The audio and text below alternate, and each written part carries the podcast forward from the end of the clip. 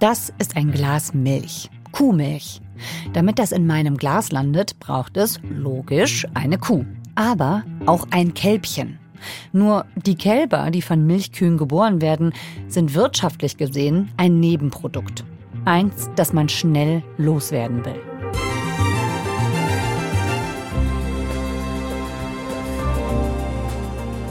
Ein Kalb von einer Milchkuh, das bringt deutschen Bauern nicht viel, nicht mal Geld. In dieser Folge erfahrt ihr, was deswegen mit den Kälbchen aus deutschen Höfen passiert und warum sie letztendlich sogar an einem Kran in einem spanischen Hafenbecken landen können. Und was das mit dem Glas Milch in meiner Hand zu tun hat. Ihr hört 11KM, der Tagesschau-Podcast. Ein Thema in aller Tiefe. Zum Abonnieren und Weitererzählen. Mein Name ist Viktoria Michalzack und heute ist Montag, der 5. Juni. Der Fachjournalist Edgar Verheyen beschäftigt sich schon seit mehr als 20 Jahren mit allem rund um Tierschutz und Tiertransporte. Für den SWR hat Edgar jetzt die Spur der Kälber verfolgt. Mehrere tausend Kilometer.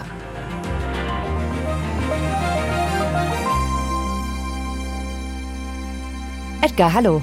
Ja, hallo. Noch ein Hinweis, bevor es losgeht. In dieser Folge beschreibt Edgar die teils brutalen Bedingungen während des Transports der Tiere.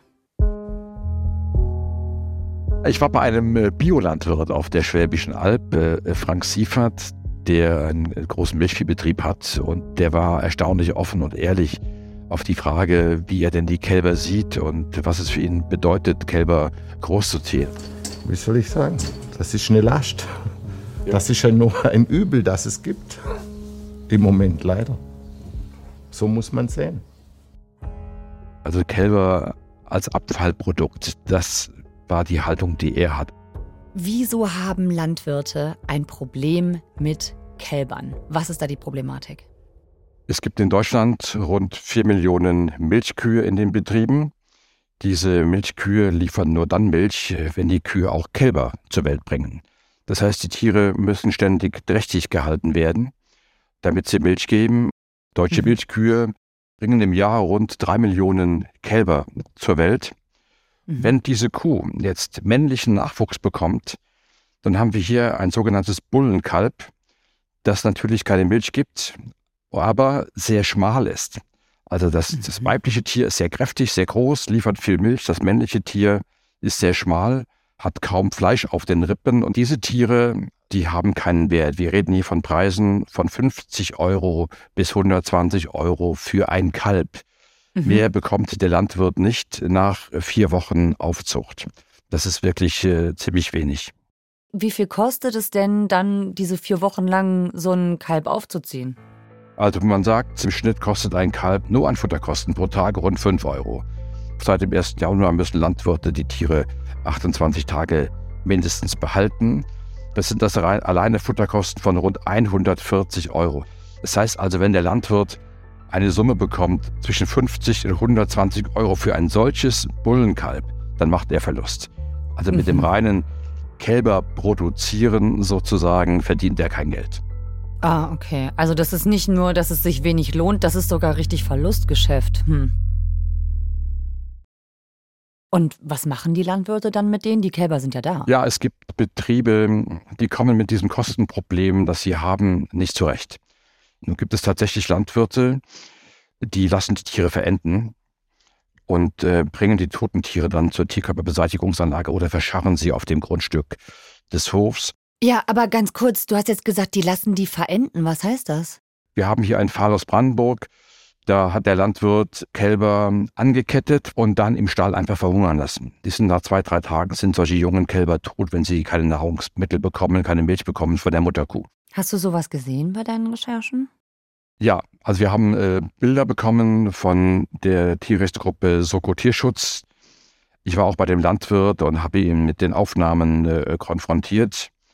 Und äh, der Landwirt hat bestritten, dass er die Tiere deswegen angekettet hat. Aber der Fall wurde angezeigt, das Veterinäramt hat den Fall untersucht und er bekam dann ein Bußgeld. Das wurde als Ordnungswidrigkeit geahndet. Mhm. Okay, also tatsächlich, manche Bauern lassen die Tiere absichtlich verhungern. Man muss wissen, Kälber sind erst dann für die Behörden existent, wenn sie mindestens sieben Tage leben. Ab dem siebten Tag bekommen sie eine sogenannte Ohrmarke. Das ist so eine Ziffernkombination, die kriegen sie ins Ohr getackert. Ja, so ein Knopf im Ohr. Genau, so ein Knopf im Ohr, da sieht man genau, woher kommt das Tier, aus welchem Bundesland. Okay, also das heißt, die ersten sieben Tage laufen die Kälber noch unterm Radar quasi.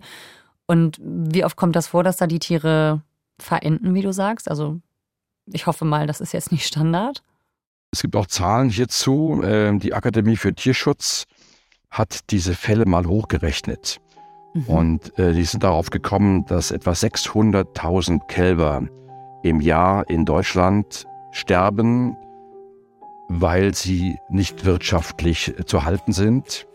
Also über eine halbe Million Kälber in Deutschland ja. allein sterben auf diese Art und Weise aktuell. Weil es sich nicht lohnt, sie aufzuziehen, ja. Jetzt hast du eben gesagt, äh, wir reden über ungefähr drei Millionen Kälber. Was ja. passiert denn mit den übrigen äh, zweieinhalb Millionen Tieren? Also ein Teil der Tiere bleibt natürlich auf den Höfen. Weibliche Tiere werden für die Nachzucht gebraucht, damit die Herden ja die gleiche Größe behalten. Mhm. Aber ein großer Teil geht eben auf die Reise. Die werden sehr schnell verkauft und werden dann äh, wegtransportiert. Sie gehen über Belgien, Frankreich nach Spanien. Ganz schön weit. So ist das. Es gibt eine europäische Transportverordnung. Hier heißt es, die Tiere dürfen neun Stunden transportiert werden. Dann müssen sie mindestens eine Stunde ruhen. Dann dürfen sie wiederum neun Stunden transportiert werden. Das heißt also, Transportzeiten von 19 Stunden wären hiernach legal. Also das heißt, eigentlich dürfen die nicht länger als 19 Stunden unterwegs sein, die müssen versorgt werden, die müssen Pausen machen. Ja. Aber der, in Wirklichkeit sieht der Transport aus Sicht eines Kälbchens ab Deutschland ganz anders aus. Also wenn die Viehhändler die Kälber abholen bei den Bauernhöfen, dann bringen die sie sozusagen zu sich nach Hause. Zu sich nach Hause, das bedeutet, dort gibt es einen großen Stall, der ist mit Stroh ausgestattet. Dort werden die Tiere abgeladen und erst einmal untergebracht und versorgt. Das ist eine sogenannte Sammelstelle. Okay, also so eine Art Drehkreuz, Umschlagplatz. Ja, genau. Am selben Tag noch holt ein anderer Viehhändler die Tiere dort ab. Also Viehhändler 2 bringt sie wiederum zu einer weiteren Sammelstelle. Von dort gehen sie dann meistens ins Ausland in die Niederlande oder von dort aus weiter über Belgien, Südfrankreich nach Spanien. Das sind elendig lange Transporte, auf denen die Tiere auch nicht versorgt werden. Es gibt Tiere, die überleben auch diese Transporte nicht. Diese Transporte sind einfach nur qualvoll für diese Tiere. Also die Kälber werden nicht versorgt. Die NGO Animal Welfare Foundation hat mal deutsche Transporte vom Beginn bis zum Ende nach Spanien begleitet und mhm. hat dabei herausgefunden, dass diese Transporte bis zu 70 Stunden unterwegs sind, ohne dass die Tiere mit Milch versorgt würden. Es handelt sich ja hier um sogenannte nicht abgesetzte Kälber. Nicht abgesetzt bedeutet, diese Tiere brauchen eigentlich noch die Muttermilch. In diesen Lkw können diese Tiere aber nicht mit Milch versorgt werden. Die bekommen dort nur Wasser, also eine richtige Versorgung mit lebenswichtigen Bestandteilen bekommen sie nicht. 70 Stunden Fahrt, nur Wasser. Gibt es da keine Kontrollen, die sowas verhindern können? Jeder Beteiligte an diesen Tiertransporten ist eigentlich immer nur am nächsten Schritt interessiert. Also das ist ein Teil des Problems. Die gesamte Kette bis zum Ende wird von den Veterinärbehörden überhaupt nie kontrolliert. Und du bist den Kälbern ja ins Ausland gefolgt quasi. Du bist ja für deine ja. Recherche, du bist denen also bis nach Spanien, wo sie dann hinkommen, hinterher gefahren. Genau. Spanien verfügt über sehr große Futtermittelanbaugebiete, gerade im Norden.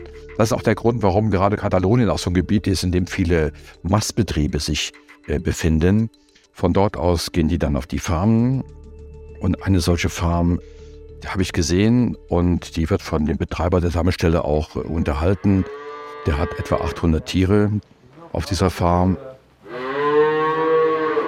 Und die ganz jungen Kälber, die gerade frisch angekommen sind, stehen zum Teil noch in sogenannten Iglus. Das sind so kleine Boxen, in denen sie äh, sehr warm äh, liegen und stehen können.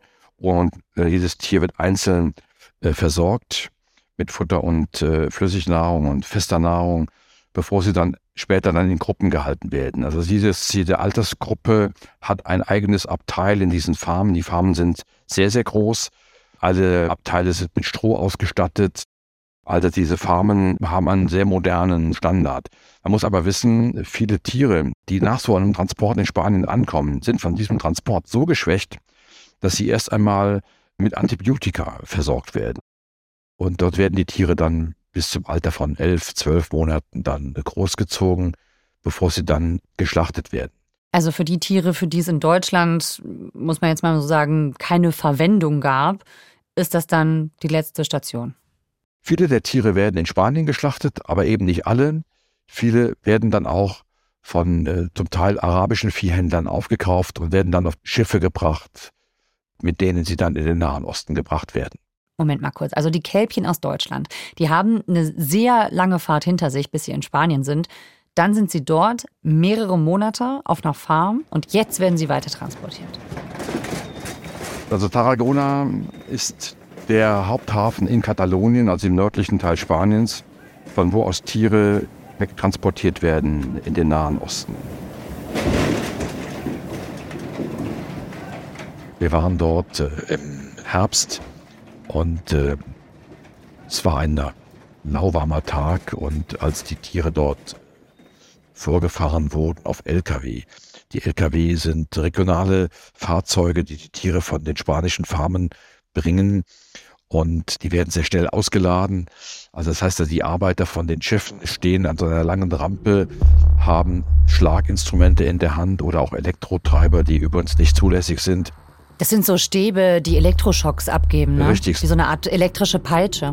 Kleine Elektroschocker sind das. Und auf Knopfdruck wird dann Impuls ausgelöst und die Tiere kriegen das in das Hinterteil gepiekst und das soll sie nach vorne treiben. Und diese Rampen, mit denen die Tiere da in die Schiffe reingelotst werden, sind oftmals sehr, sehr eng. Sie sind so, so schmal, dass immer nur ein Tier nach vorne laufen kann. Und dann gibt es da immer einen kleinen Stau. Von hinten drücken aber die nächsten Tiere schon nach. Und die Tiere mhm. brechen dann da teilweise auch aus, verletzen sich gegenseitig oder laufen auch zurück, weil sie nicht wissen, wo sie jetzt eigentlich hinlaufen sollen. Weil von hinten stehen diese Arbeiter und, und drücken mit, den, mit diesen Elektrotreibern die Tiere nach vorne oder schlagen sie auch. Also eine einzige Hektik, ein einziges Geschrei, die Arbeiter brüllen, die Tiere schreien und das äh, führt dann auch zu Verletzungen der Tiere. Ich habe Aufnahmen gesehen, dass Tiere dann auch aus dieser Rampe, aus diesem Gehweg ins Schiff ausbrechen und ins Wasser stürzen. Da wurden also junge Bullen äh, wurden dort mit einem Kran dann an der Kette hängen aus dem Hafenbecken gezogen und hatten sich verletzt und wurden dann an Land wieder notgetötet. Also solche Fälle habe ich gesehen.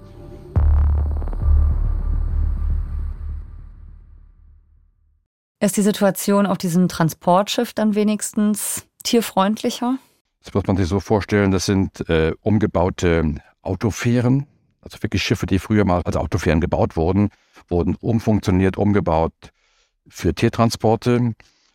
Die sind ziemlich groß, 80 bis 100 Meter lang und da passen weit über 2000 Tiere drauf. In mehreren Etagen sind die dort in kleinen, engen Abteils äh, eingepfercht. Diese Abteils werden oftmals überladen, damit sich das auch lohnt. Dass das in der EU möglich ist, das wundert mich. Es ist möglich. Es ist möglich, weil diese Schiffe oftmals nicht kontrolliert werden. Es gab ein paar Audits von EU-Prüfern, die haben sich diese einige Schiffe angeguckt. Die haben massive Missstände auf den Schiffen festgestellt. Aber die Schiffe fahren nach wie vor. Es wurde auch nicht umgebaut. Die Missstände sind nach wie vor dieselben. Es gibt immer wieder Probleme. Es sterben auch an Bord der Schiffe während des Transports Tiere. Wenn Tiere an Bord versterben während der Überfahrt, werden sie meist ins Wasser geworfen. Ja, also das ist auch einfach nicht, ins Meer oder werden wie? ins Meer geworfen, werden ins Meer entsorgt. Die die Matrosen schneiden denen meistens noch den Bauch auf, damit sie nicht wieder hochtreiben und dann landen die im Meer. Ja. Und das passiert in Spanien, hast du gesagt? Das passiert auf der Überfahrt von Spanien in den Nahen Osten. Ja, ich habe Aufnahmen mhm. gesehen, die mir von einer israelischen NGO zugeschickt wurden. Da sieht man einen Strand in der Nähe von Tel Aviv und da liegen tote Kühe am, am Strand. Die wurden also angetrieben, weil die von den, von den Schiffen dort weggeworfen, reingeworfen wurden ins Meer Und die mhm. wurden dann angetrieben an die Küste. Man sieht da Surfer mit dem Surfbrett am Strand lang spazieren und mittendrin liegt ein toter Bulle. Also solche Aufnahmen äh, gibt es. Und die, die noch leben und nicht verletzt sind, die landen dann wo genau? Also in arabischen Ländern gibt es eine große Nachfrage nach äh, Rindfleisch aus Europa. Es gibt ja in diesen Ländern kaum eine eigene Zucht. Äh, es sind auch wenig Futtermittel, sodass eine Aufzucht von Rindern dort äh, viel zu teuer wäre. Und diese Länder sind auf die Importe aus der EU quasi angewiesen. Wir sprechen hier vom Libanon, wir sprechen von Gaza, Ägypten, Libyen vor allen Dingen. Das sind die Hauptabnehmerländer dieser Tiere, die von Spanien kommen. Diese Tiere werden dort ohne Betäubung geschächtet. Also Schächten, das ist eine religiöse Praxis, kommt im Judentum und im Islam vor und das heißt Schlachten ohne Betäubung. Also den Tieren wird bei vollem Bewusstsein die Halsschlagader aufgeschnitten und die bluten dann aus. In Deutschland ist das nicht möglich, oder? In Deutschland ist das Schächten nur mit Ausnahmegenehmigung erlaubt. Ich habe diese Recherche gemacht und habe alle Bundesländer abgefragt, ob es irgendwo eine solche Ausnahmegenehmigung gibt. Ergebnis der Umfrage ist, es gibt keine einzige Ausnahmegenehmigung in Deutschland. Also es findet in Deutschland offiziell nicht statt. Okay, also das heißt, in Deutschland ist Schächten eigentlich verboten. Also für die Kälbchen hier ist die Regel ja gemacht, die sollen eigentlich nicht geschächtet werden. Richtig, genau so ist das. Also das heißt, auch das sollte eigentlich nicht so sein, ja. aber die deutschen Tierschutzregelungen werden da einfach umgangen über diesen Weg von ja, von Deutschland über verschiedene andere Länder mit den LKW zuerst, dann mit dem Schiff und schließlich passiert dann was mit Kälbern, was so überhaupt nicht gedacht ist. Wissen die Bauern das eigentlich am Anfang dieser Kette in Deutschland, was mit ihren Kälbern da passiert, die sie verkaufen? Also ich bin dem nachgegangen. Es ist ja so, bei den äh, Dreharbeiten im Libanon, da hatte die Gruppe Animals International, die haben dort die Schlachthöfen gefilmt und die haben mir Aufnahmen zukommen lassen von deutschen Bullen, die dort äh, geschlachtet wurden. Die Ohrmarken der Tiere wurden auch gefilmt und ich konnte aufgrund der Ohrmarken jetzt nachrecherchieren, aus welchem Bundesland sind die Tiere gekommen und konkret von welchem Bauernhof. Ich bin dann zu den Bauern gefahren und das war etwa ein Betrieb in Xanten am Niederrhein. Mhm. Und der Landwirt dort äh, hat mich empfangen. Ich habe ihm die Aufnahmen aus dem Libanon vorgeführt. Er konnte erkennen, dass es ein Rind aus seinem Bestand ist, das als junges Kalb im Alter von 14 Tagen weggebracht wurde. Und er war sehr entsetzt darüber, dass das Tier am Ende im Libanon auf diese Weise geschächtet wurde. Wir versuchen eigentlich regional hier zu produzieren und wenn das dann natürlich nachher ins äh, Ausland und so weite Wege hinter sich äh, in Libanon verschickt wird, ähm, ich das überhaupt nicht okay. Also ich könnte jetzt jedes einzelne Tier, ich kann aber nachher nur noch nachvollziehen. Ich kann ja nicht jedes Tier verfolgen über Datenbanken und nachfragen, wo es am Ende gelandet ist. Dafür haben die Betriebe dann auch zu viele Tiere und verkaufen zu viele Kälber, äh, als dass sie diese Recherche machen können. Das macht niemand. Wir sind ein Wirtschaftsunternehmen und wir müssen natürlich auch hier, äh, ähm, aber das, was hier, weil ich jetzt ja gerade gesehen habe, ist natürlich nicht toll, ganz klar. Du hast ja insgesamt drei Landwirte konfrontiert mit den Bildern aus dem Libanon. Wie haben die alle so reagiert? Ich habe die Bauern besucht, ich habe denen die Aufnahmen gezeigt und alle drei waren entsetzt. Aber einer sagte auch, äh, ich kann den Tieren ja auch nicht hinterher weinen. Ja, es, das ist schon schwierig, das äh, muss ich sagen. Das äh, finde ich nicht so gut, aber ist schade. Ne? Tiere sind eine Ware, Tiere sind eine Ware und bei den Preisen muss man sagen, die werden heutzutage verramscht. Würde mich noch interessieren, gibt es da einen Unterschied bei Bio oder Nein, nee? Eben nicht. Ich war auf dem Biobauernhof auf der Schwäbischen Alb und habe den Landwirt auch gefragt, ob er vielleicht mit den Kälbern anders umgeht, ob er eine andere Vermarktung hat, wie es bei ihm ausschaut. Und äh, einige weibliche behält er für die eigene Nachzucht, aber die Bullenkälber seien für ihn einfach nur ein Problem. Hm. Der Mann war ehrlich, der hat es auf den Punkt gebracht. Also, die Kälber von Milchkühen sind für Bauern ein Verlustgeschäft und sogar ein Übel. Die Tiere werden bis zu 70 Stunden, also fast drei Tage durch halb Europa transportiert unter teils brutalen Bedingungen und viele landen am Ende auf einem anderen Kontinent. Und das sollte ja eigentlich alles nicht passieren. Was sagen denn die Verantwortlichen aus der Politik dazu, zum Beispiel die Bundesregierung? Ja, ich habe mit allen Stellen gesprochen in Berlin. Ich habe ein Interview gemacht mit Ophelia Nick, das ist die parlamentarische Staatssekretärin im Bundeslandwirtschaftsministerium von den Grünen. Und äh, sie sagte mit Verweis auf die EU, ja, man sei da dran, man sehe das Problem. Dieses sogenannte Sammelstellenhopping, was Sie benennen, ist auch ein Thema, was nicht erlaubt ist.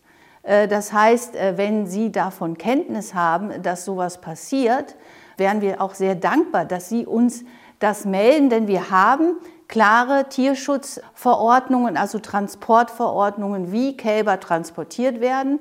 Die kann man sicherlich auch noch verbessern. Aber das, was Sie gerade beschreiben, das entspricht nicht geltendem Recht.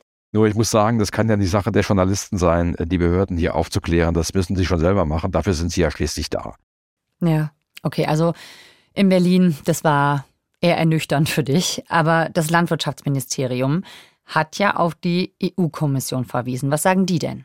Auf EU-Ebene habe ich äh, Fragen hingeschickt, habe dann nachgehakt, was man denn zu tun gedenkt, um diese Transporte besser zu kontrollieren, die Schiffe besser zu kontrollieren. Dann wurde mir gesagt, ja, man sei da dran, man sehe das Problem, man wolle noch in diesem Jahr das Tiertransportproblem anders regeln. Ich frage mich, was man da anders regeln möchte, denn die Regeln sind ja da, man muss es einfach nur besser kontrollieren und im, im Vollzug haben wir ein Problem. Ja, weil ich denke jetzt eigentlich klingt doch gut, oder? Also wenn die sagen, ja, okay, wir wollen da was ändern und es soll sogar noch dieses Jahr was gemacht werden, auch von der EU-Kommission aus, da soll in diesem Jahr sich was verändern. Wieso glaubst du, dass das nicht passiert? Also ich halte es nur für Absichtserklärungen und halte es nicht für seriös, was da gesagt wird. Hm. Denn auf EU-Ebene brauchen wir immer einen Kompromiss, eine Einstimmigkeit unter den Mitgliedstaaten. Und die ist bei dem Thema hier schlichtweg nicht gegeben. Wir haben unterschiedliche Interessen. Die Spanier exportieren selber in den Nahen Osten. Wir haben hm. Länder wie Italien, Kroatien, die exportieren Tiere ebenfalls äh, auf die andere Seite des Mittelmeers. Also es gibt unterschiedlichste Interessen, viele Länder, wo eine ganze Industrie davon lebt, dass diese Tiertransporte stattfinden. Vor diesem Hintergrund kann ich mir überhaupt nicht vorstellen, dass es hier einen ernsthaften Willen gibt, da etwas zu korrigieren. Aber dann liegt es ja irgendwie doch daran auch, dass die Nachfrage nach Milch so groß ist. Ne? Bringt es dann nicht vielleicht doch was, wenn wir weniger Milch trinken? Ja, das macht der Verbraucher ja teilweise schon. Also es gibt, der Milchabsatz ist ja zum Teil zurückgegangen, weil ja auch zunehmend alternative Produkte am Markt sind, die auch stark nachgefragt werden. Sojamilch, Hafermilch, alles da. Aber gleichwohl, die, die Milchmengen sind nach wie vor hoch, sind zu hoch. Und hm. äh, nun, wie will man den Landwirten das erklären, dass sie weniger produzieren sollen? Auf den ersten Blick verdienen sie dann ja auch weniger. Also hm. da kommen die nicht raus. Es, es, fehlt bei dem Einzelnen das Bewusstsein, das große, große Ganze sozusagen im Blick zu haben hm. Und das kann man von den Bauern auch eigentlich nicht erwarten. Eigentlich hm. muss als erstes mal ein runder Tisch her, wo diese, wo die ganzen Marktteilnehmer sich zusammensetzen und versuchen, eine Lösung zu finden. Anders wird es nicht gehen. Hm. Und wie geht's dir eigentlich so vom Gefühl her nach dieser Recherche? Du hast das alles gesehen. Trinkst du noch Milch oder Nein. trinkst du noch gerne Milch? Nein? Nein, ich trinke, ich trinke schon lange keine Milch mehr und äh, trinke meinen Kaffee schwarz und ansonsten nehme ich auch keine Milchprodukte zu mir. Also auch kein Käse, nichts, das hast du aufgegeben. Das ist eine Form von Tierausbeutung, die ich nicht unterstütze. Und äh, ich bin zwar nicht voll komplett vegan, aber, aber mhm. jedenfalls äh, versuche ich schon, soweit es geht, mitzusteuern. Aber äh, dem Verbraucher kann man auch nicht die Schuld geben an diesem Ganzen. Das ist ja, der Verbraucher erwartet, dass er ein Produkt bekommt, das rechtskonform produziert wurde. Das ja. erwarte ich bei Autos genauso wie bei Milch und bei Fleisch und bei sonst etwas. Edgar, danke, dass du uns davon erzählt hast. Gerne. Das war 11KM, der Tagesschau-Podcast. Hat euch diese Folge gefallen? Dann schickt sie gerne weiter und abonniert uns in der ARD-Audiothek oder überall, wo es Podcasts gibt. Edgar Verheins Fernsehdoku Die Spur der Kälbchen findet ihr in der ARD Mediathek. Da seht ihr zum Beispiel auch, wie Edgar zu einer Sammelstelle in Belgien fährt und versucht, mit den Mitarbeitern dort zu sprechen. Autor dieser Folge ist Sebastian Schwarzenböck. Mitgearbeitet hat Jasmin Brock. Produktion Konrad Winkler, Viktor Weresch, Ruth Maria Ostermann und Alexander Gerhardt. Redaktionsleitung Lena Gürtler und Fumiko Lipp. 11KM ist eine Produktion von BR24 und NDR Info. Mein Name ist Viktoria Michalzack. Wir hören uns morgen wieder. Ciao, bis dann. Bis zur nächsten Folge FKM habe ich noch einen Podcast-Tipp für euch, der sich mit der Frage beschäftigt, wie ähnlich Mensch und Tier sich sind. Den Podcast Wie die Tiere von Bremen 2 findet ihr in der ARD Audiothek und bei uns in den Show Notes. Hey, ich bin Daniel Kehler und ich bin der Host von Wie die Tiere. Das ist der Podcast, in dem es alle zwei Wochen darum geht, wie Tiere so durchs Leben kommen. Und manchmal entdecken wir sogar Gemeinsamkeiten zwischen Tieren und Menschen. Und das mache ich zusammen mit dem Biologen Mario Ludwig, der so ziemlich alles über die noch so verrücktesten Tiere weiß, von denen ich teilweise vorher noch nie gehört habe. Zum Beispiel haben wir mal über Wohngemeinschaften im Tierreich gesprochen. WGs gibt es nämlich nicht nur bei uns Menschen. Und da sind Mario direkt die Siedelweber eingeladen eingefallen. Die Siedelweber selbst sind so kleine Vögel, etwa wie ein Spatz so groß, sind auch ganz unscheinbar braun gefärbt und sind im südlichen Afrika zu Hause. Und was machen die? Die bauen sogenannte Gemeinschaftsnester. Und zwar Gemeinschaftsnester, in denen bis zu 150 Familien Platz finden, also insgesamt 300 Tiere, wenn man von der Paar ausgeht und jede Familie verfügt natürlich über ihr eigenes Apartment. Wie so eine Vogel-WG aufgebaut ist, darüber sprechen wir bei Wie die Tiere, aber auch darüber, wie Tiere schwanger werden, wie sie in noch so schwierigen Umgebungen überleben können oder wie sie mit Werkzeug arbeiten. Das gibt es nämlich auch. Oder wie sie auf Partnersuche gehen. Da gibt es auch Parallelen zwischen Mensch und Tier und wie das im Tierreich abläuft und welches Tier beim Flirten so ein Geräusch macht. Das hört ihr bei Wie die Tiere. Alle zwei Wochen neu von Bremen 2 in der ARD Audiothek und überall sonst, wo es gute Podcasts gibt.